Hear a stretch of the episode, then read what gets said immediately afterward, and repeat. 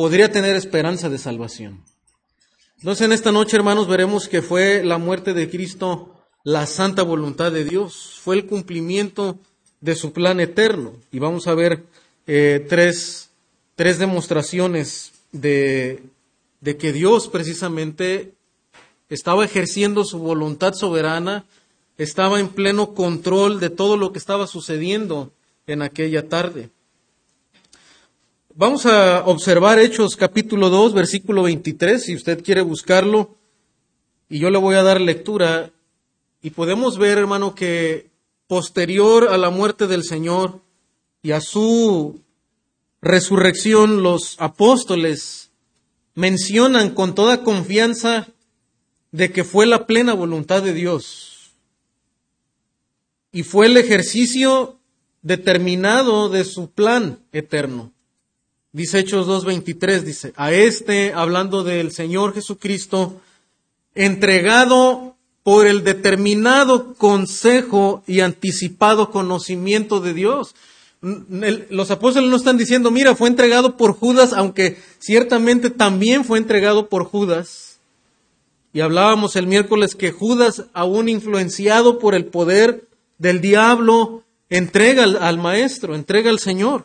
Pero noten ahora cómo los, los discípulos, hermano, ven mucho más allá de lo que, de, de las acciones humanas, de las acciones eh, de, de las personas que están ahí participando en este acto histórico. Y él dice, mira, Dios, Jesucristo, fue entregado por el determinado plan de Dios, por el consejo eterno de Dios y anticipado conocimiento de Él, ¿verdad? Por eso decimos que esto no fue algo que Dios le tomó por sorpresa e iba respondiendo en base a lo que los seres humanos estaban haciendo en esa uh, en ese plan, ¿verdad?, de, de, aprender y de matar al Señor. No, dicen los apóstoles, fue el anticipado conocimiento de Dios. Era algo que él ya había planeado, diseñado desde la eternidad. Dice ahora, ¿verdad? Desde luego también la, responsabilidad humana dice, prendisteis y matasteis por manos de inicuos crucificándole. Ahora la culpa, ¿verdad? Es, todos son culpables. La, nación judía es culpable. Nosotros, nuestros pecados, nuestra carga que fue puesta en él, en el, en el madero, absorbiendo nuestra maldad, nos hace culpables también de la muerte del Señor. Y hace un rato nuestros hermanos cantaban, ¿verdad? Yo también tengo culpa. No solamente fue eh, el Iscariote, ¿verdad? Entregándole por un precio, por su ambición. Realmente fue la, la responsabilidad del pecado de cada uno de nosotros. Y los apóstoles confrontan ahora a la nación y le dicen, ustedes también lo, lo prendieron, lo arrestaron y lo mataron por manos de inicuos crucificándolo. Hechos 4:27 también comunica esta misma idea. Dios entregado por la soberana, Jesucristo entregado por la soberana voluntad del Padre, dice, porque verdaderamente se unieron en esta ciudad contra tu santo Hijo Jesús. Hechos 4:27, a quien ungiste Herodes y Poncio Pilato con los gentiles y el pueblo de Israel para hacer cuanto tu mano y tu consejo habían, dice, antes determinado que sucediera. No fue él solamente la, la idea de las autoridades romanas y judías, sino lo hicieron por el consejo que Dios ya había determinado que sucediera.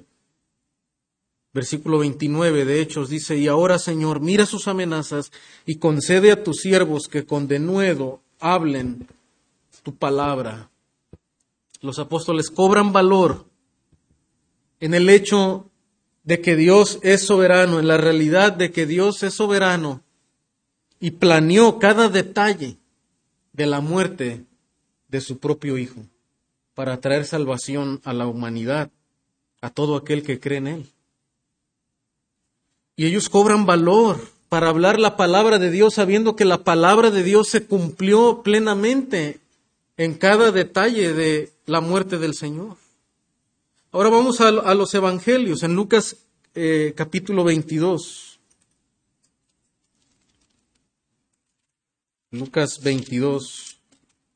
Y en un momento ya entraremos al, al pasaje, Lucas 22,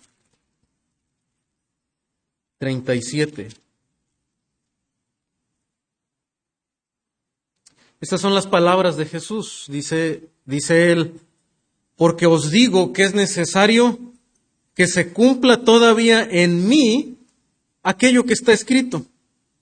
Y fue contado con los inicuos, porque lo que está escrito de mí tiene cumplimiento. Y dice el Señor, mira, el Antiguo Testamento, los profetas ya hablaban de mí, habían escrito, predecían mis padecimientos, predecían mi vida y mis padecimientos. Y dice, y todavía falta por cumplirse, ¿verdad? Y ser contado con los inicuos, ser crucificado entre los malhechores. Dice, y todo esto va a tener cumplimiento. ¿Por qué? porque era el plan que Dios había diseñado desde la eternidad.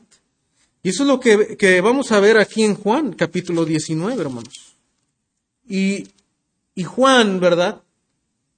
Tiene cuidado de mostrarnos con detalle que todo lo que pasó en, en aquella hora, en aquel día, se cumplió conforme al plan y la voluntad del Señor.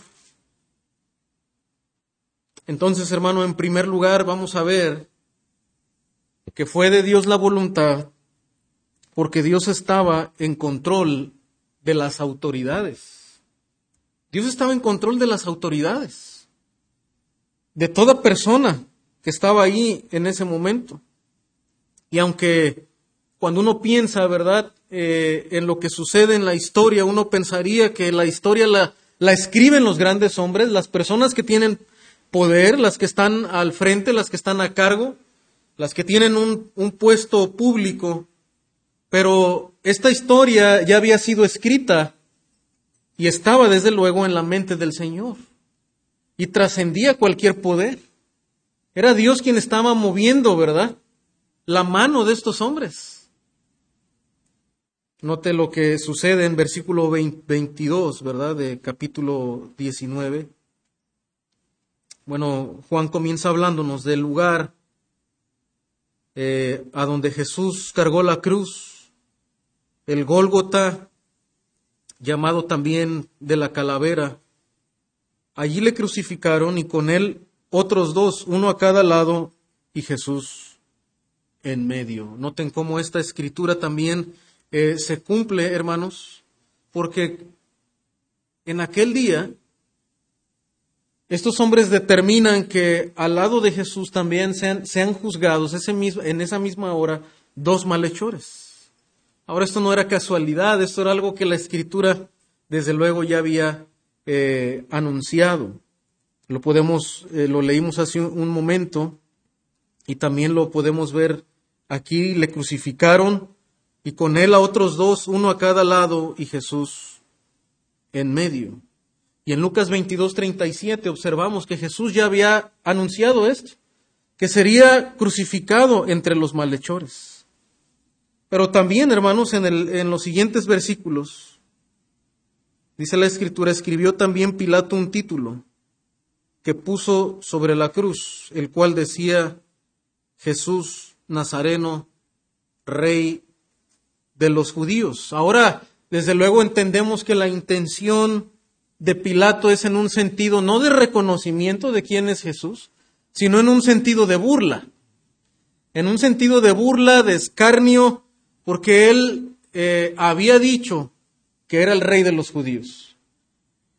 Y Pilato, con esa intención, escribe y manda poner este título en, en la cruz, en el madero.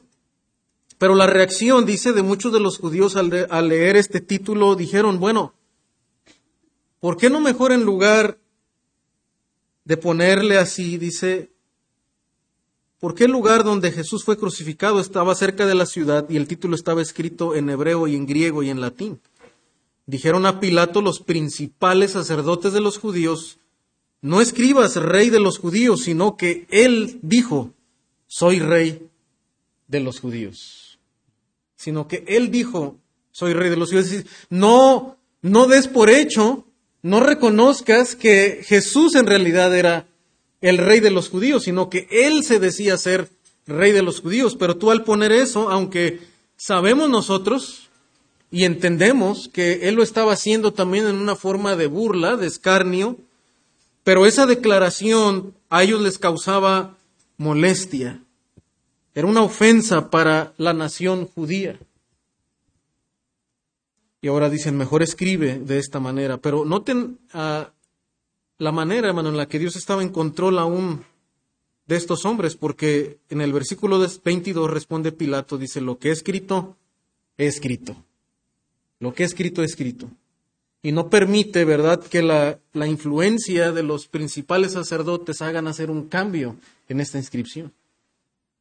Y otra vez esto no es obra de, de la casualidad, era la mano de Dios escribiendo cada detalle de la historia, reconociendo en verdad que Jesucristo era el rey de los judíos que estaba siendo crucificado por los pecadores.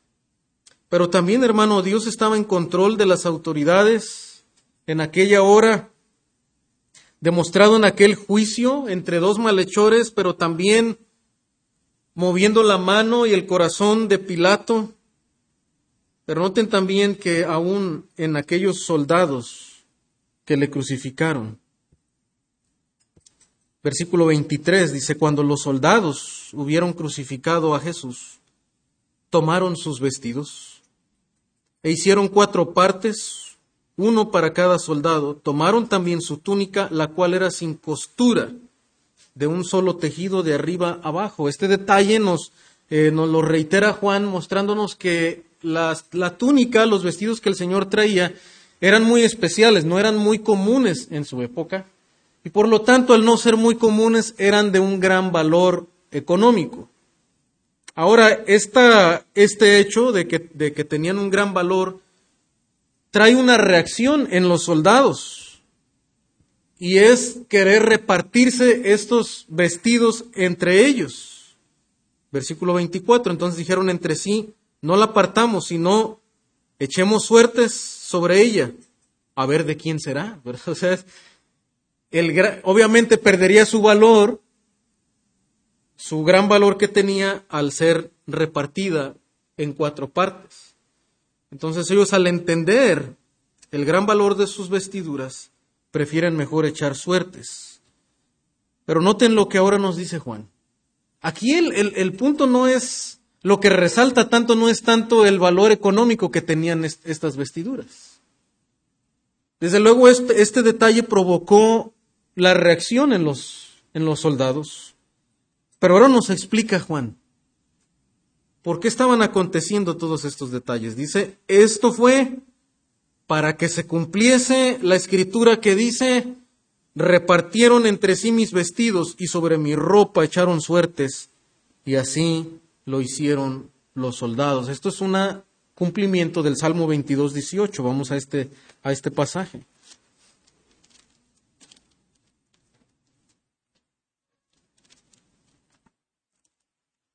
Salmo 22, 18 dice, lo voy a leer desde el 17, dice, contar puedo todos mis huesos, entre tanto ellos me miran y me observan. Repartieron entre sí mis vestidos y sobre mi ropa echaron suertes. La escritura, hermano, después de siglos, y miles de años más tarde se está cumpliendo al pie de la letra en cada detalle, demostrando lo que el profeta había anunciado acerca de los padecimientos del Señor, de la humillación que el Señor estaría recibiendo en aquella cruz. La vergüenza por causa de nosotros, la vergüenza que trae el pecado. Jesús siendo despojado de sus ropas en una Ah, en una acción de escarnio por parte de, de Pilato, pero también ahora de los soldados, despojándole de sus ropas. Y esa humillación, hermano, que el Señor estaba sufriendo, había sido predicha por, por el salmista. Demostrando los padecimientos del Señor por cada uno de nosotros. Dios estaba en control, hermano, de cada detalle del proceder de las autoridades. Pero en segundo lugar, Cristo estaba cumpliendo toda justicia. Eso lo podemos observar en los siguientes versículos. Cristo estaba cumpliendo toda justicia. Dice versículo 25, estaban junto a la cruz de Jesús su madre y la hermana de su madre, María, mujer de Cleofas, y María Magdalena. Cuando vio Jesús a su madre y al discípulo a quien él amaba, que estaba presente, dijo a su madre, mujer, he ahí tu hijo, ahora en, en, las expresiones comunes del idioma, esta, el que él le dijera mujer no era una falta de respeto, ¿verdad? O sea, él, se está refiriendo a su madre con todo el respeto de esta, de esta manera. Después dijo al discípulo, he aquí tu madre. Y desde aquella hora el discípulo la recibió en su casa. Ahora, hermano, este detalle que Juan trae aquí nos demuestra algo, que el Señor estaba en pleno control de todo. Todo tendría que ser cumplido. Y Cristo como el actor principal en esta obra cumpliría toda justicia, porque de eso se trataba la cruz. En la cruz no solamente el Señor cargaría nuestros pecados, sufriría la, humillación que nuestra que nos corresponde a nosotros, pero Él también, hermanos, ofrecería su justicia perfecta para que cada uno de nosotros, al creer, pudiéramos ser libres de toda culpa y delante de Dios fuéramos declarados justos. Y Jesús tendría que cumplir toda justicia. ¿Y por qué hacemos mención de esto, hermano? Porque el detalle de que Jesús encargue, ¿verdad? El cuidado de su madre nos demuestra que Jesús está cumpliendo la ley de Dios. El Señor dijo, honrarás a tu padre y a tu madre. Y Jesús, hermano, fue la demostración y la justicia de Dios encarnada en cumplir a detalle cada uno de estos mandamientos. Lo que para nosotros, hermano, es imposible cumplir. Si comenzamos desde el primer mandamiento, ¿verdad? Uno por uno nos damos cuenta que hemos quebrantado la ley de Dios. Porque el, el primer mandamiento, ¿verdad? Es que no, no tengamos ningún Dios por encima de Dios, ni nos hagamos imagen de Dios. Y desde ahí comenzamos a quebrantar la ley de Dios, adorando y dando culto a otras cosas antes que al Creador. Tanto cosas físicas como cosas inanimadas. Y si nos vamos por cada mandamiento, ¿verdad? Nos damos cuenta que quebrantamos la ley de Dios y llegamos al quinto mandamiento donde Dios nos dice que honremos a nuestros padres y, y ah, como la ley lo declara, y nos damos cuenta que desde niños hemos quebrantado este mandamiento, no hemos dado la honra a nuestros padres como es debida. Y dice la escritura que desde niños éramos desobedientes a nuestros padres. Y aun si usted medita en, en, en cómo somos ahora, seguramente en muchas ocasiones también seguimos deshonrando a nuestros padres. No damos la honra que ellos merecen y que Dios nos ha mandado tener. Pero mi intención en esta noche no solamente es ponerle una culpa sobre sus hombros, sino que podamos ver, hermano, que esa culpa ya la cargó el Señor. Y que esa justicia ya la cumplió el Señor y nos las ofrece a nosotros para poder tener vida eterna. Y el hermano, está cumpliendo el quinto mandamiento de la ley de Dios, ¿verdad? Como, como cada uno de ellos. Y como también comenta Sproul, dice Jesús cumple con su obligación como el Hijo de María en un ejemplo espléndido de obediencia a la letra y el espíritu del quinto mandamiento. A la letra y al espíritu del quinto mandamiento. Porque Él no solamente lo cumple como una obligación, ¿verdad? No, en realidad Él está demostrando un amor y una ternura, hermano, entrañable por su madre, dejándola al cuidado de aquel discípulo que amaba. Siendo Jesús el primogénito de María, siente la responsabilidad y en obediencia al, al Padre y en cumplimiento, ¿verdad? También de la ley, comisiona al discípulo y lo encarga, y le encarga a su madre, demostrando amor y demostrando obediencia por sus padres terrenales, tomando así la iniciativa como el primogénito de María al encomendar al discípulo amado al cuidado continuo de su madre viuda. Hermano, cuando nosotros vemos esto nos asombramos de la justicia de Dios y de la justicia de Cristo. Pero observe también, hermano, que el Señor, en su plena deidad, pero también demuestra su plena humanidad, su ternura, para cuidar de su familia.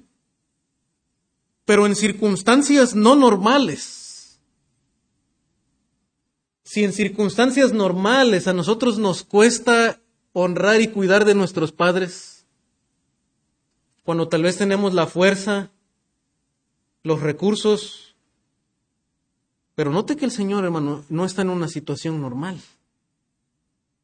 El Señor está en una cruz, agonizando, sediento, muriendo de asfixia, y el Señor todavía tiene cuidado en ese momento de decirle a su discípulo que cuide de su madre? Hermano, esto es, esto es un amor sobrenatural. Esto es una justicia sobrenatural, no es una justicia humana. Solamente el Hijo de Dios, hecho carne, podría haber cumplido la ley de Dios en cada detalle de la ley y en, y en estas condiciones. Y esa es la esperanza, hermano, para cada uno de nosotros el ver el ejemplo del Señor, hermanos, no solamente debe poner un peso sobre nosotros de decir, en verdad no he cumplido la ley de Dios. Y eso, eso debe provocar. Pero no solamente eso, no solamente sentir culpa nada más y que se nos pase por un momento, ¿verdad? Como, como Judas lo hizo. Sino reconocer, hermanos, que Jesucristo cumplió la ley de Dios por nosotros y que cuando nosotros entendemos que la hemos quebrantado, acudamos a aquel Salvador. Si usted aquí está en esta noche y entiende que usted ha quebrantado la palabra de Dios, nada más considerando estos dos mandamientos. Pero si usted, ¿verdad?, regresara a su casa en esta noche y, y observara cada una de las exigencias de la ley, usted podrá darse cuenta que usted es culpable y merece la ira de Dios, pero que por la soberana voluntad de Dios, por la gracia soberana de Dios, Él envió a su Hijo para cumplir la ley en lugar de usted.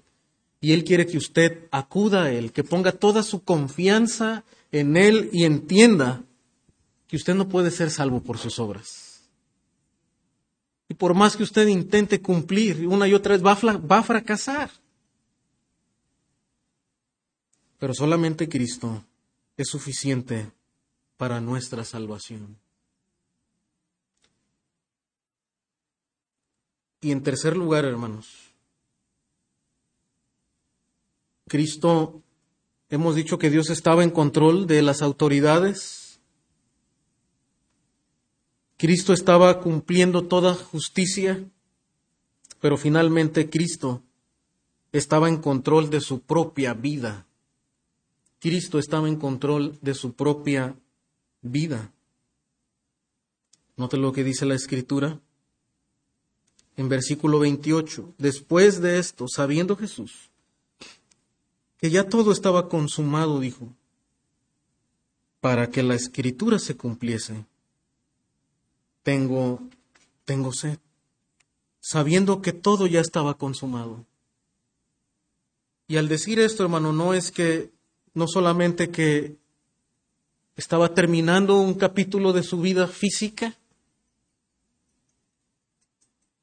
sino lo que él estaba consumando, hermano, era la obra de cargar todo el peso de la ira de Dios en lugar de aquellos que salvó. Él está diciendo, todo ha sido pagado, en, en, griego este telestai. Ya todo ha sido pagado, todo ha sido saldado. Su justicia, el tiempo del cumplimiento ha venido y Dios reveló su justicia en Cristo, absorbiendo todo el peso de la ira de Dios. Dice eh, Romanos, ¿verdad? Y, hemos estado estudiando. Y en la carta dice que Dios había pasado por alto los tiempos y los pecados de la humanidad. ¿Por qué los había pasado por alto?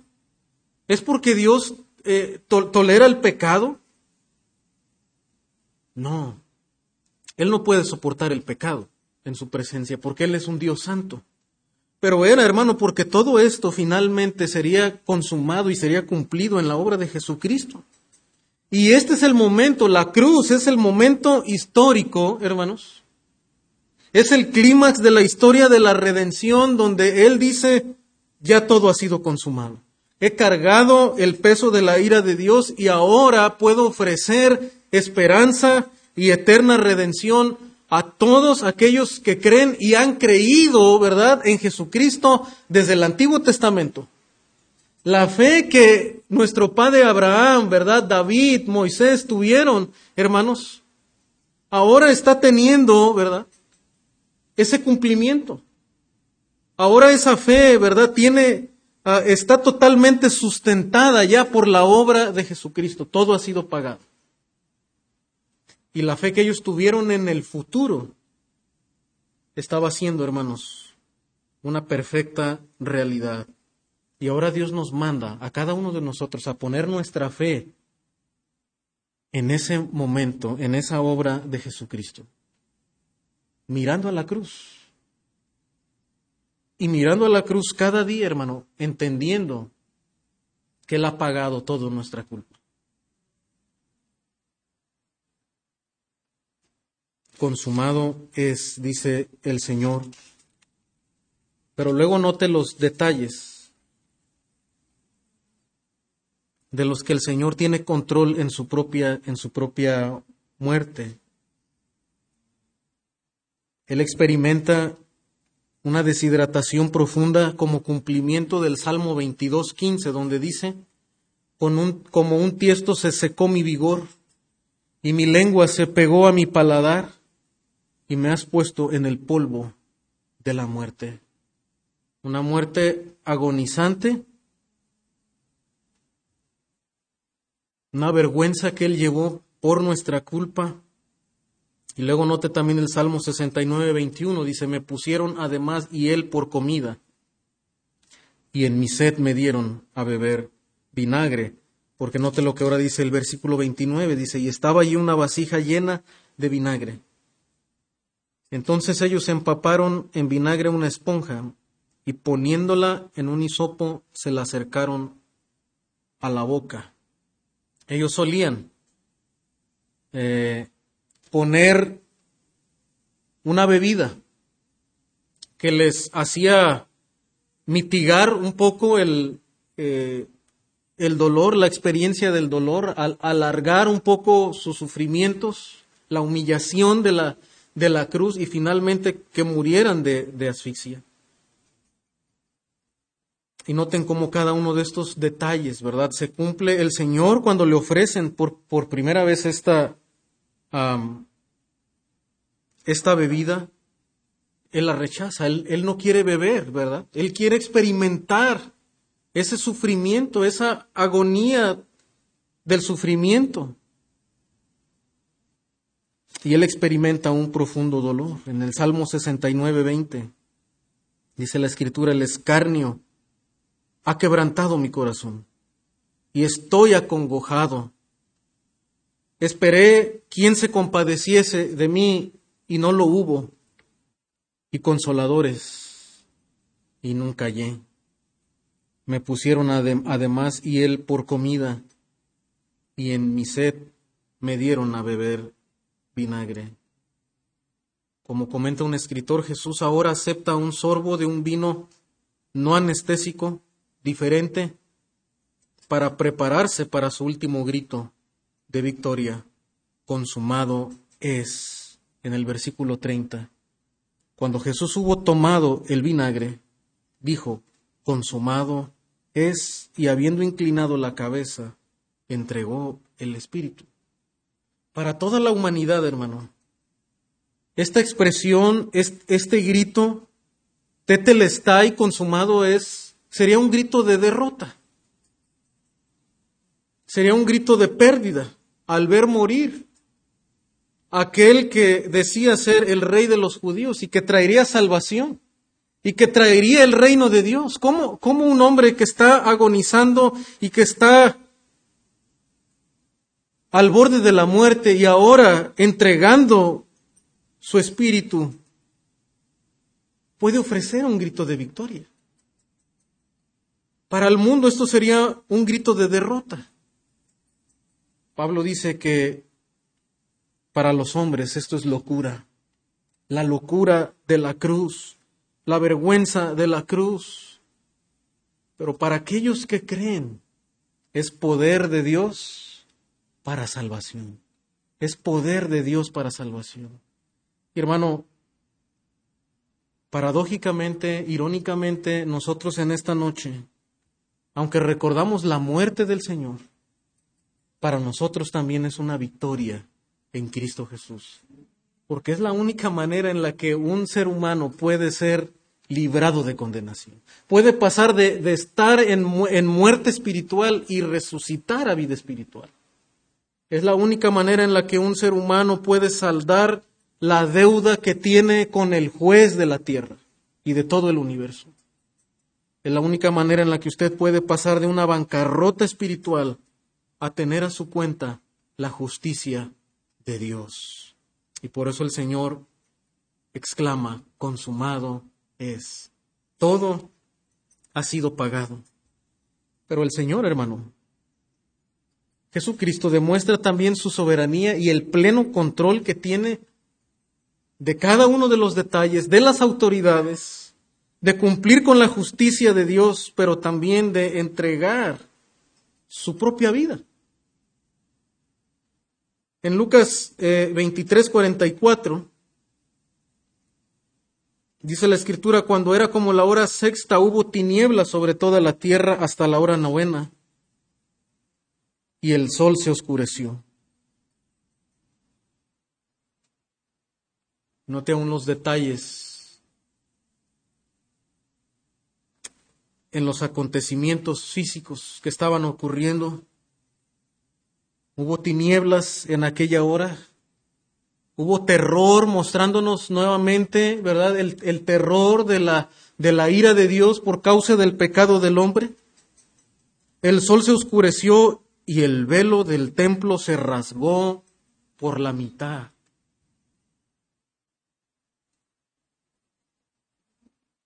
Dios estaba haciendo todas estas cosas no fue planeado por ningún ser humano. De hecho, ningún ser humano podía controlar estos actos sobrenaturales.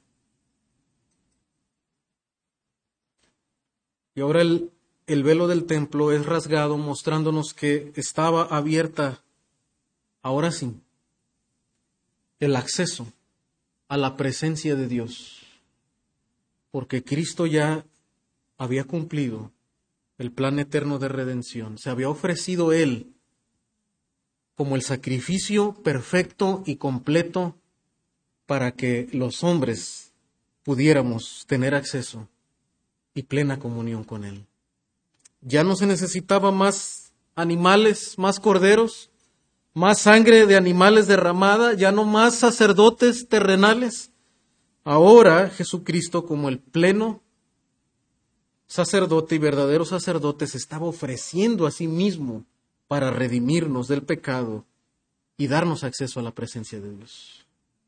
Entonces Jesús dice, clamando a gran voz, dijo, Padre, en tus manos encomiendo mi espíritu. Y habiendo dicho esto, expiró. El Señor está diciendo, yo estoy poniendo mi espíritu en tus manos. Ellos no me están quitando la vida. El ser humano no tiene poder para quitar la vida de Dios.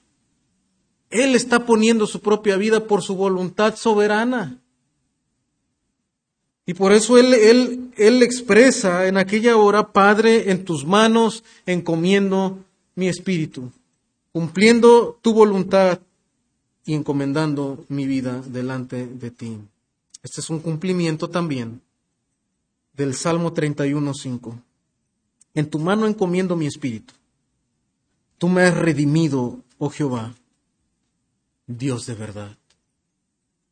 Hermano, cada detalle de lo que el Señor expresa en aquella hora nos demuestran, ¿verdad?, cómo en Él habitaban completamente toda la deidad en su plena humanidad. Él no era un ser humano común. Él cumplió a cada detalle la obra que Dios le había encomendado. Y noten lo que dice Juan 18.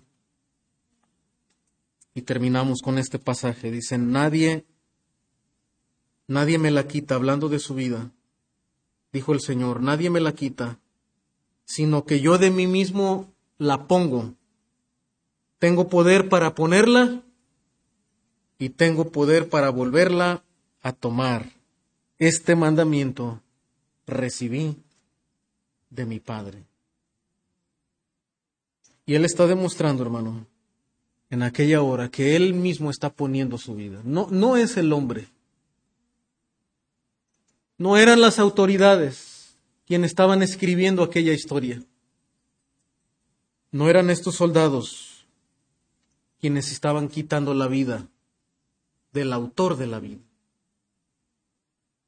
Era él poniendo su propia vida, cumpliendo así el plan eterno de redención, el plan soberano de redención. Hermano, que en esta tarde podamos regocijarnos en la gran salvación que tenemos en Dios, en ese plan eterno de redención. Y finalmente, hermanos, podemos ver también el detalle de la escritura donde dice que no fue quebrado hueso suyo. Él entregó su espíritu, pero aún su cuerpo fue permanecido, fue sostenido por la voluntad de Dios, porque había sido también un anunciamiento de la escritura. Salmo 34, dice, Él guarda todos sus huesos, ni uno de ellos será quebrantado los soldados quebraban las piernas para que ya no pudieran sostenerse y respirar. Pero no hubo necesidad de eso en aquella hora, porque Él ya había entregado su espíritu y demostrándole a la humanidad que no eran ellos quienes estaban a cargo de la historia, no eran ellos, era Dios. Era de Dios la voluntad. Era de Dios su santa voluntad. Hermano, la muerte de Jesús no fue el triunfo de los poderes del maligno, ni los de, los dirigentes judíos o de los políticos romanos. Sus sufrimientos fueron el cumplimiento del plan eterno de Dios, como el único medio para cumplir con su justicia y ofrecerle al hombre perdón de sus pecados y verdadera comunión con el Padre.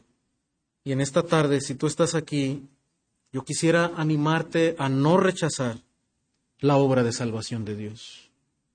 No rechaces la obra de salvación de Dios.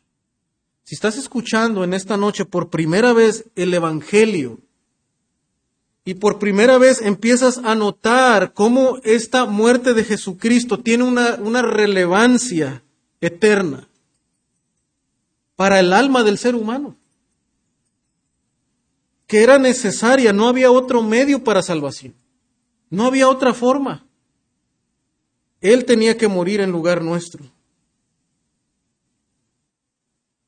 No rechaces la obra de salvación, no es solamente un hecho histórico, no es algo que solamente sucedió en la historia, no es solamente una tradición para celebrar en estos días.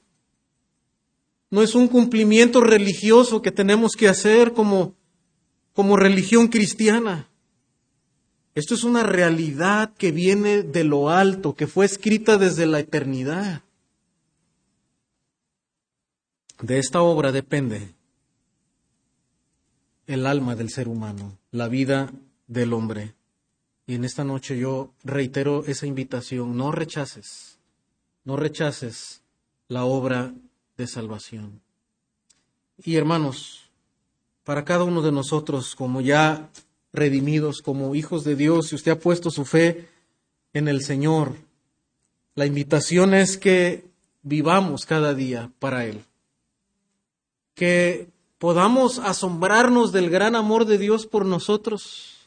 Y desde luego que nunca podremos igualarlo. No, no hay ningún sacrificio que usted y yo hagamos en esta tierra que iguale la obra que el Señor hizo.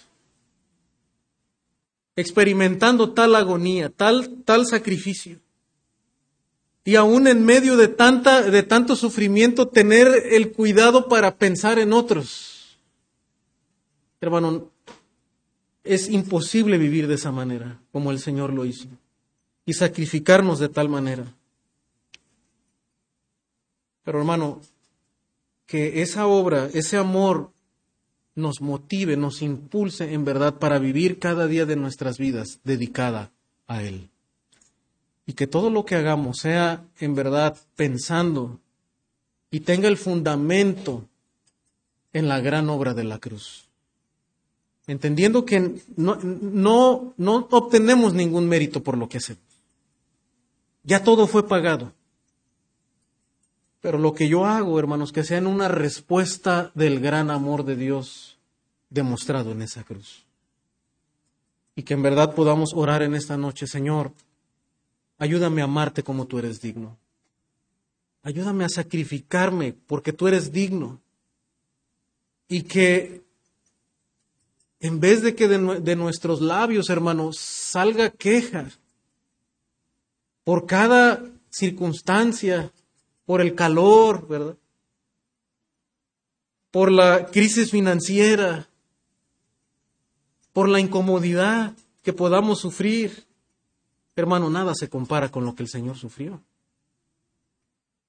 Nada de lo que hagamos. Pero que esto nos motive a sacrificarnos más por Él y por el avance del Evangelio. Oremos. Padre, gracias te damos por tu palabra. Gracias porque no hay nada más que demostrar, Señor.